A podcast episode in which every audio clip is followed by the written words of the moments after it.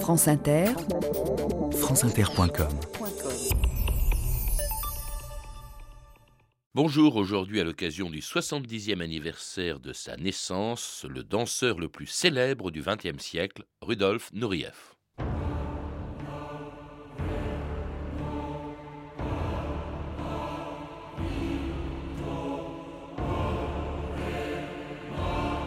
Nureyev n'était pas un danseur, il était la danse.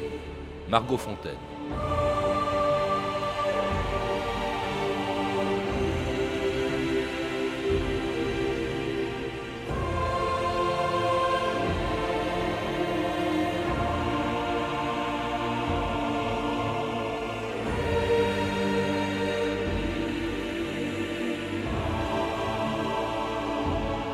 Deux mille ans d'histoire.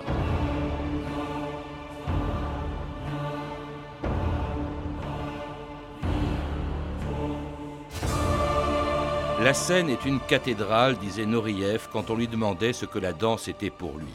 Et il n'aurait pas été surpris que ses obsèques se déroulent dans une de ces cathédrales où il avait connu quelques-uns de ses plus grands succès. Le 12 janvier 1993, le palais Garnier était noir de monde quand le corps de Rudolf Nureyev y entrait, porté par six danseurs. Ce jour-là, à l'Opéra de Paris, 700 invités étaient venus des quatre coins du monde pour rendre hommage à celui qui fut, avec Nijinsky, le plus grand danseur du XXe siècle. Puis le corps, précédé par des motards, fut transporté vers Sainte-Geneviève-des-Bois, dans un cimetière russe de la région parisienne où Nourieff retrouvait la terre de son pays natal, qu'il avait quitté 32 ans plus tôt, pour se consacrer librement à son art jusqu'à son dernier jour, le 16 janvier 1993. Rudolf Nureyev est mort hier à Paris du sida à l'âge de 54 ans. Il fut le plus grand danseur de sa génération, en quelque sorte un nouveau Nijinsky. Le témoignage de Jean-Albert Cartier, ancien directeur de l'Opéra de Paris au micro de Philippe Lefebvre. C'était un homme qui voulait être aimé et qui ne prenait pas toujours les moyens de l'être. Donc, qui pouvait être violent, qui pouvait être brutal, mais qui en même temps euh, était animé d'une grande tendresse et on pourrait le comparer à une espèce de fauve. Vous savez, ces grands fauves que l'on croit pouvoir promener en liberté et puis qui de temps en temps envoient un coup de patte, on ne sait pas pourquoi. Mais tous ceux qui ont approché Nourieff ont toujours été fascinés.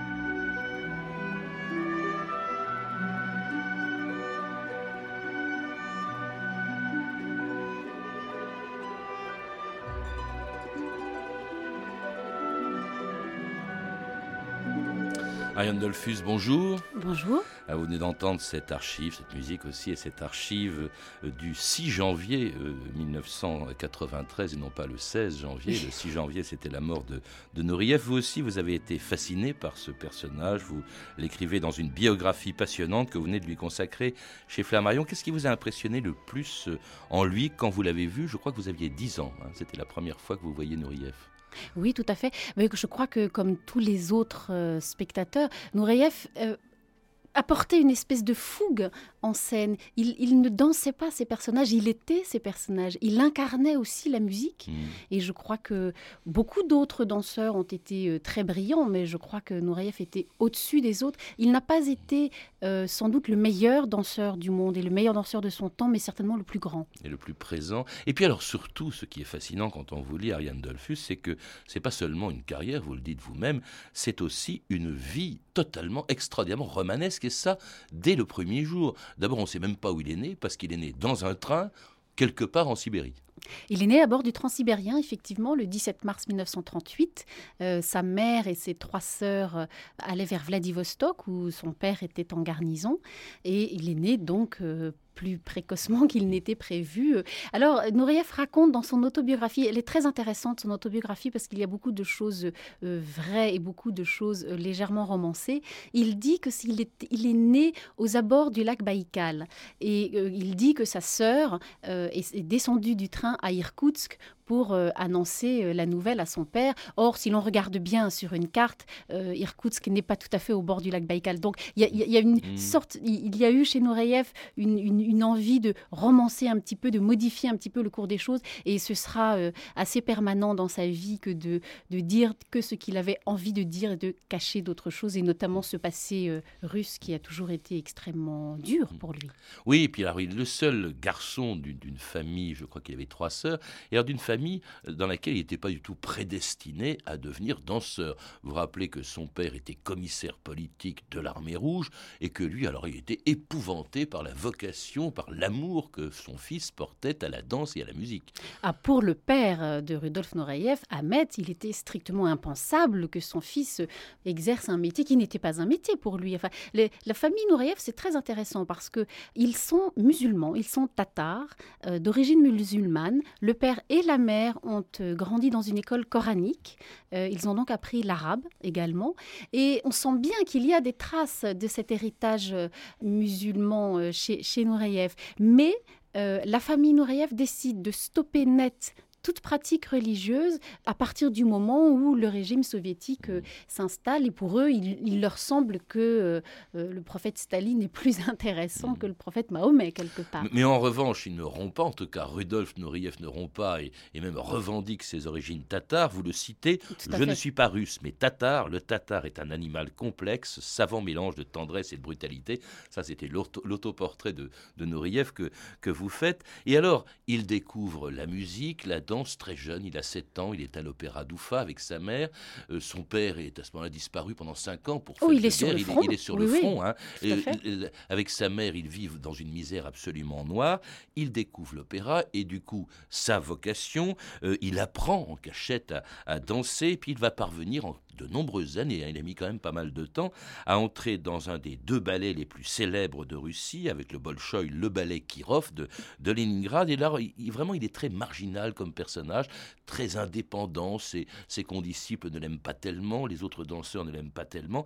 Euh, vous dites, d'ailleurs, c'est le sous-titre de votre livre, Un insoumis.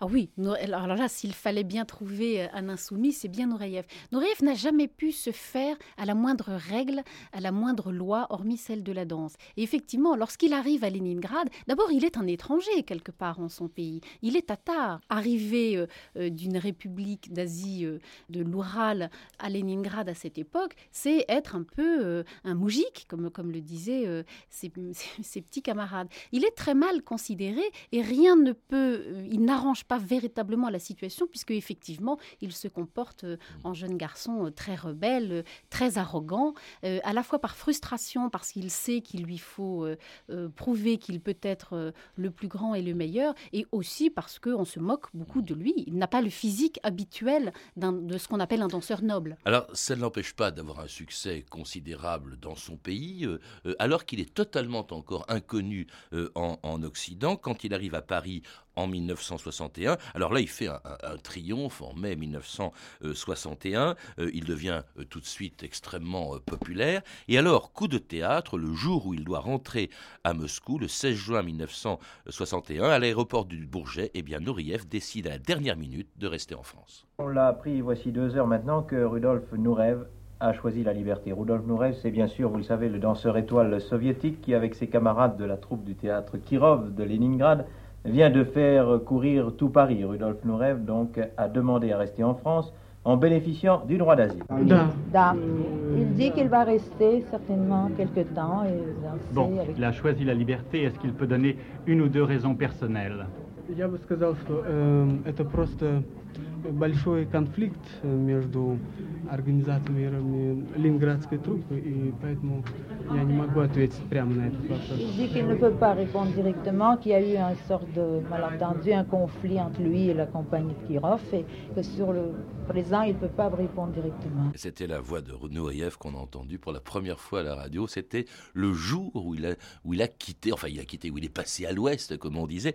Alors là, ce qui s'est passé, c'est qu'il n'avait pas du tout prémédité son coup. Quand il arrive à Paris, il était bien décidé à suivre la, troupe du ballet Kirov à Londres, puis de revenir à Moscou. Là, c'est vraiment, à la dernière minute, c'est vraiment une scène, ce qui se passe au Bourget ce jour-là.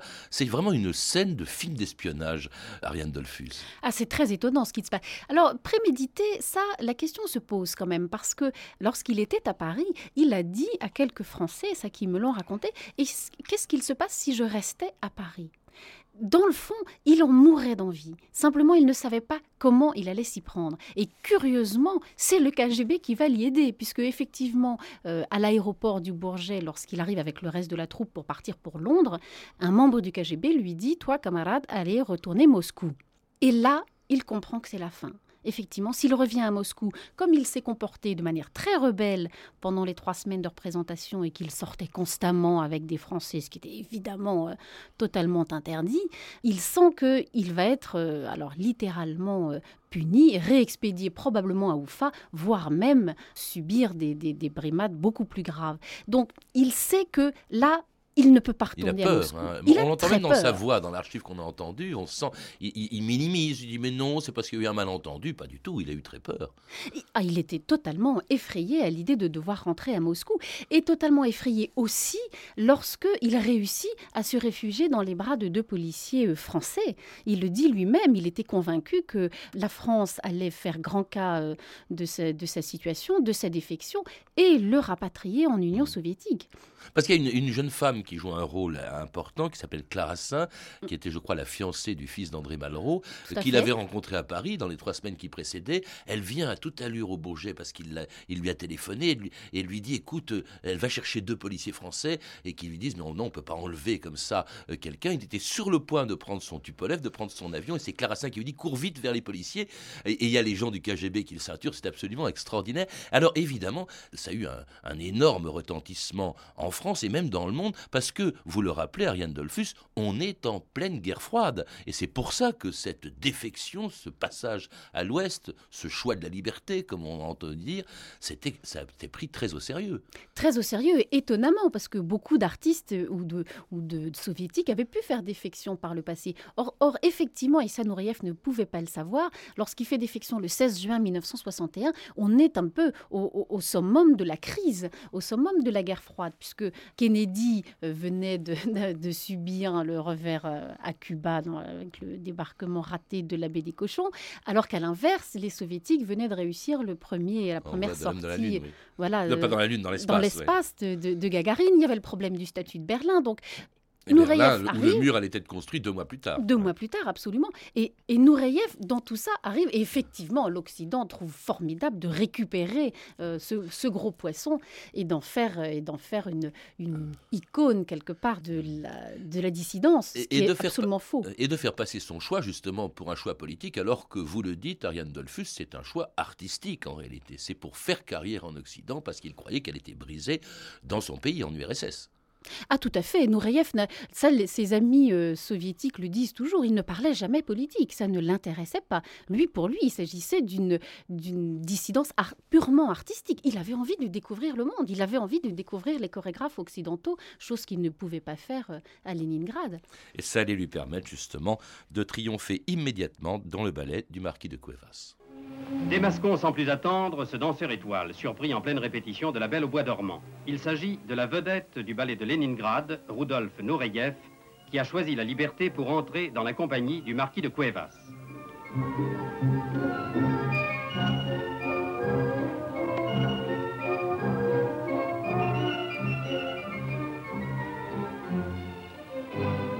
Certes, on peut épiloguer à loisir sur la décision de Nureyev. A-t-elle une signification politique, sentimentale, voire même tout simplement artistique? On ne sait.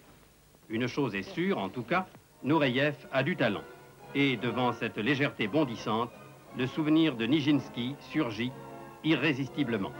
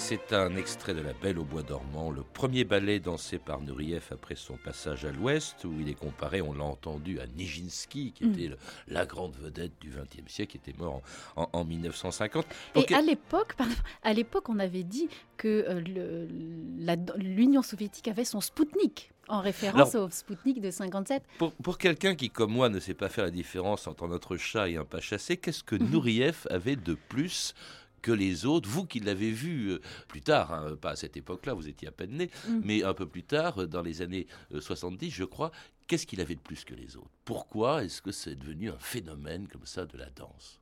Vous dites que c'est un danseur transgressif. Oui, c'est un.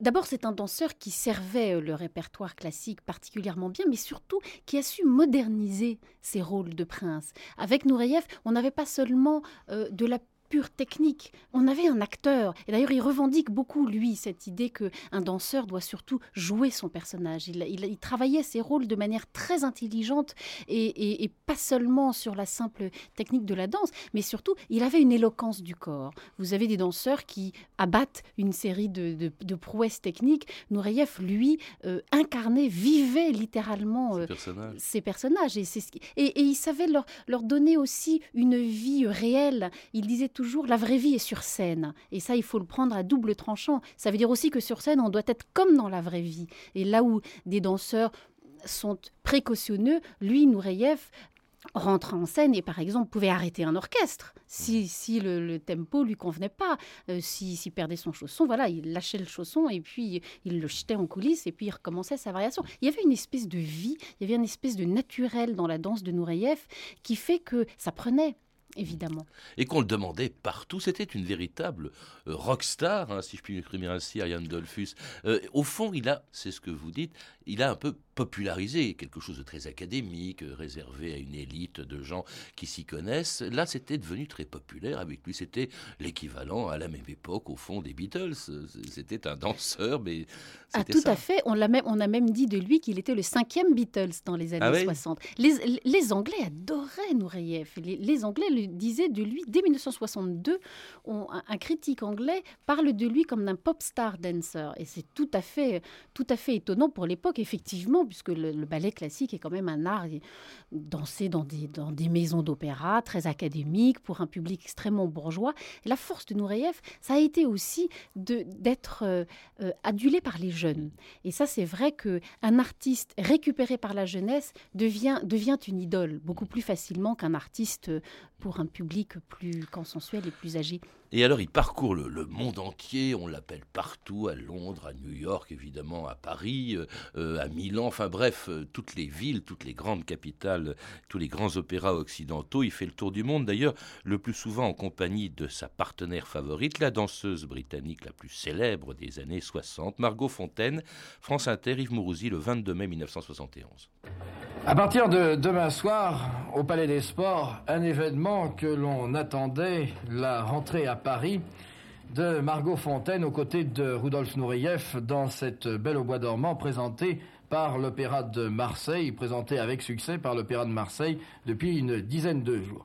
Et à Margot Fontaine, vous allez aussi retrouver Rudolf Nureyev qui est à Paris depuis maintenant un peu plus de 15 jours. Euh, Rudolf Nureyev, quel genre de partenaire est-il pour une danseuse étoile? Euh, je trouve que c'est un, un danseur unique. Nureyev, il a des qualités euh, à soi-même, c'est une grande vedette. et- On a beaucoup dit que c'était un homme qui avait mauvais caractère. Euh, je crois pas, non. Il a un, euh, un côté enfant de temps en temps, mais c'est pas un vrai mauvais caractère, non. Ça vous a surpris, hein, ce que disait Margot Fontaine, c'est peut-être l'amour qui aveugle. hein. Euh, Il avait mauvais caractère. Il était... Oui, elle est, elle est très diplomate. C'est la Ouais. diplomatie britannique, ça. mais elle disait aussi, euh, Nureyev est un danseur très mature, mais un garçon très immature. Mhm. Mais je crois surtout que là où elle a été euh, particulièrement intelligente, c'est qu'elle a compris qu'elle n'allait pas changer Nureyev. Ils ont quand même dansé pendant 19 ans ensemble. Ils avaient 20 ans d'écart tous les deux. Elle a été à la fois sa maman, sa nurse, sa partenaire. euh, il pouvait s'épancher avec elle et elle pouvait revivre une nouvelle jeunesse. Et elle a compris que finalement, les incartades, les fougues, les, les- colères de Nureyev, il fallait les laisser passer. Voilà. La tempête arrivait et puis le soleil euh, finit par arriver. Un, couple mythique au point qu'on s'est demandé s'il n'avait pas été son amant. C'est une énigme encore, dites-vous, Ariane Dolphus. Oui, c'est une énigme. Euh, leur entourage disent tout et son contraire. Je crois qu'on ne le saura jamais et finalement, c'est pas plus mal. Alors, ce que l'on sait en revanche, et il ne le cachait pas tellement, c'est qu'il était homosexuel, euh, c'est qu'il avait de multiples aventures, dont une qui a été très sérieuse euh, avec un, danseur qui était Eric Bune, et, mais c'était une homosexualité assez affichée à une époque quand même, en tout cas qu'il ne cachait pas, à une époque quand même où c'était dangereux de révéler son homosexualité. Il ne l'a jamais révélé. Il n'a jamais parlé de sa sexualité dans les interviews qu'il donne. Il ne répond pas vraiment à la question. Il ne dit pas, mais il ne cache pas.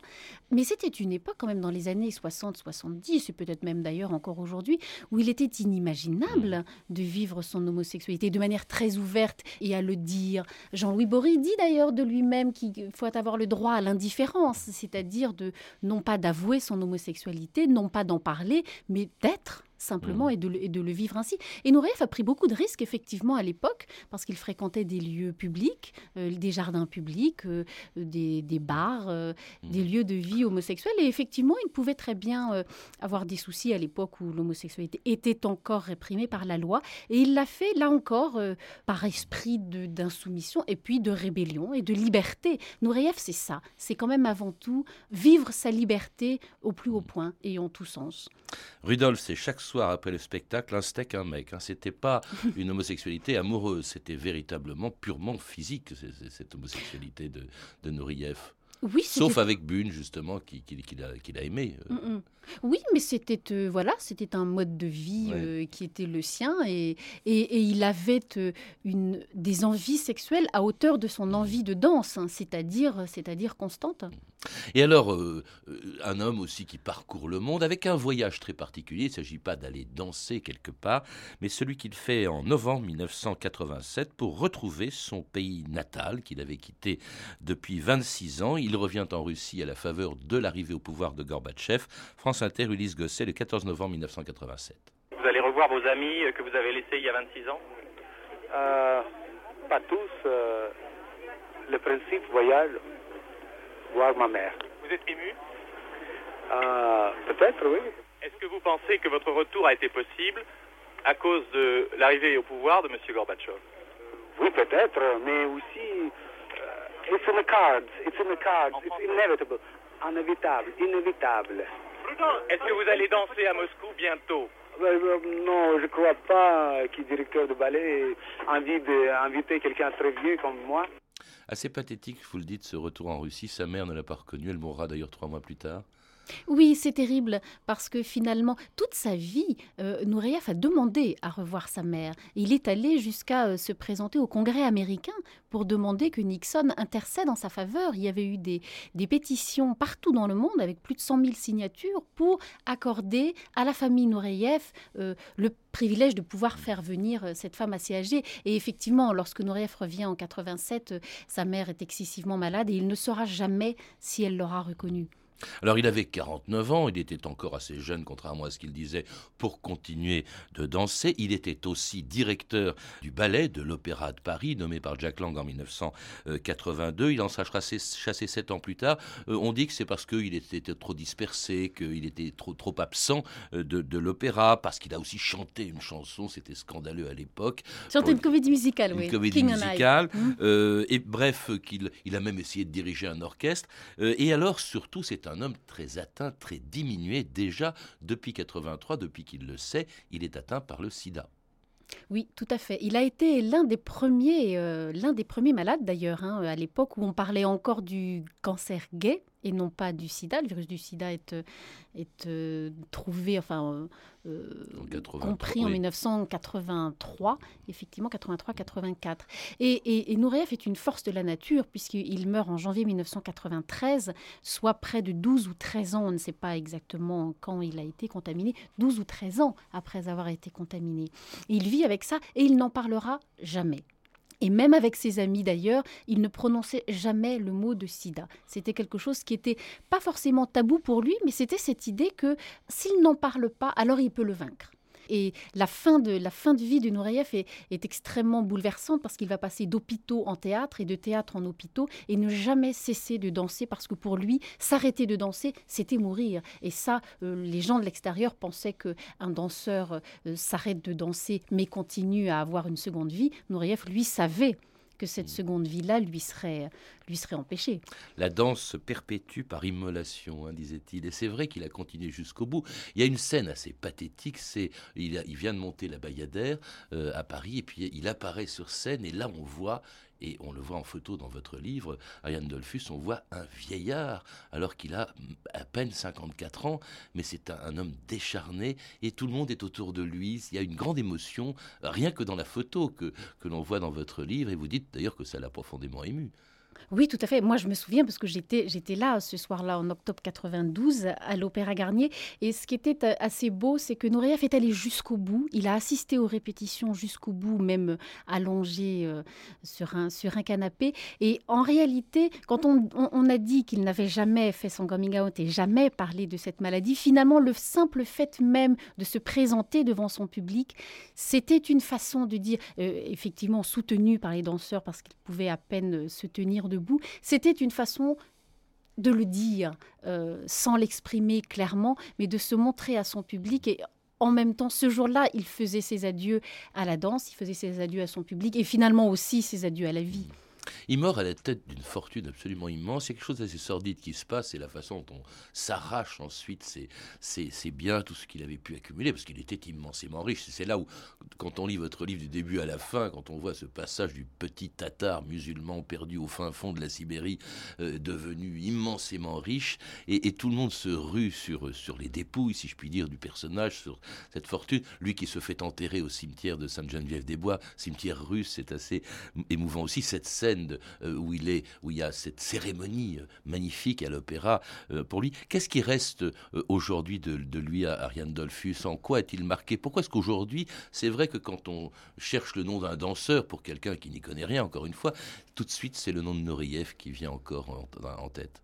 Je crois d'abord que Nureyev a étonnamment incarné le XXe siècle. Au-delà même du danseur, au-delà du fait qu'il a euh, profondément modifié le statut du danseur, l'image du danseur, soudain, grâce à Nureyev, on peut penser, n'importe quel petit garçon peut se dire Ah oui, alors je peux devenir danseur, je peux vivre de ma danse. Et Nureyev l'a particulièrement bien montré. Et à chaque étape de sa vie aussi, il a incarné le XXe siècle. Et je crois que c'est ce qui fait la différence entre un artiste et un mythe. C'est qu'un un artiste, on l'aime pour son art, et un mythe, on l'aime parce qu'il incarne son temps.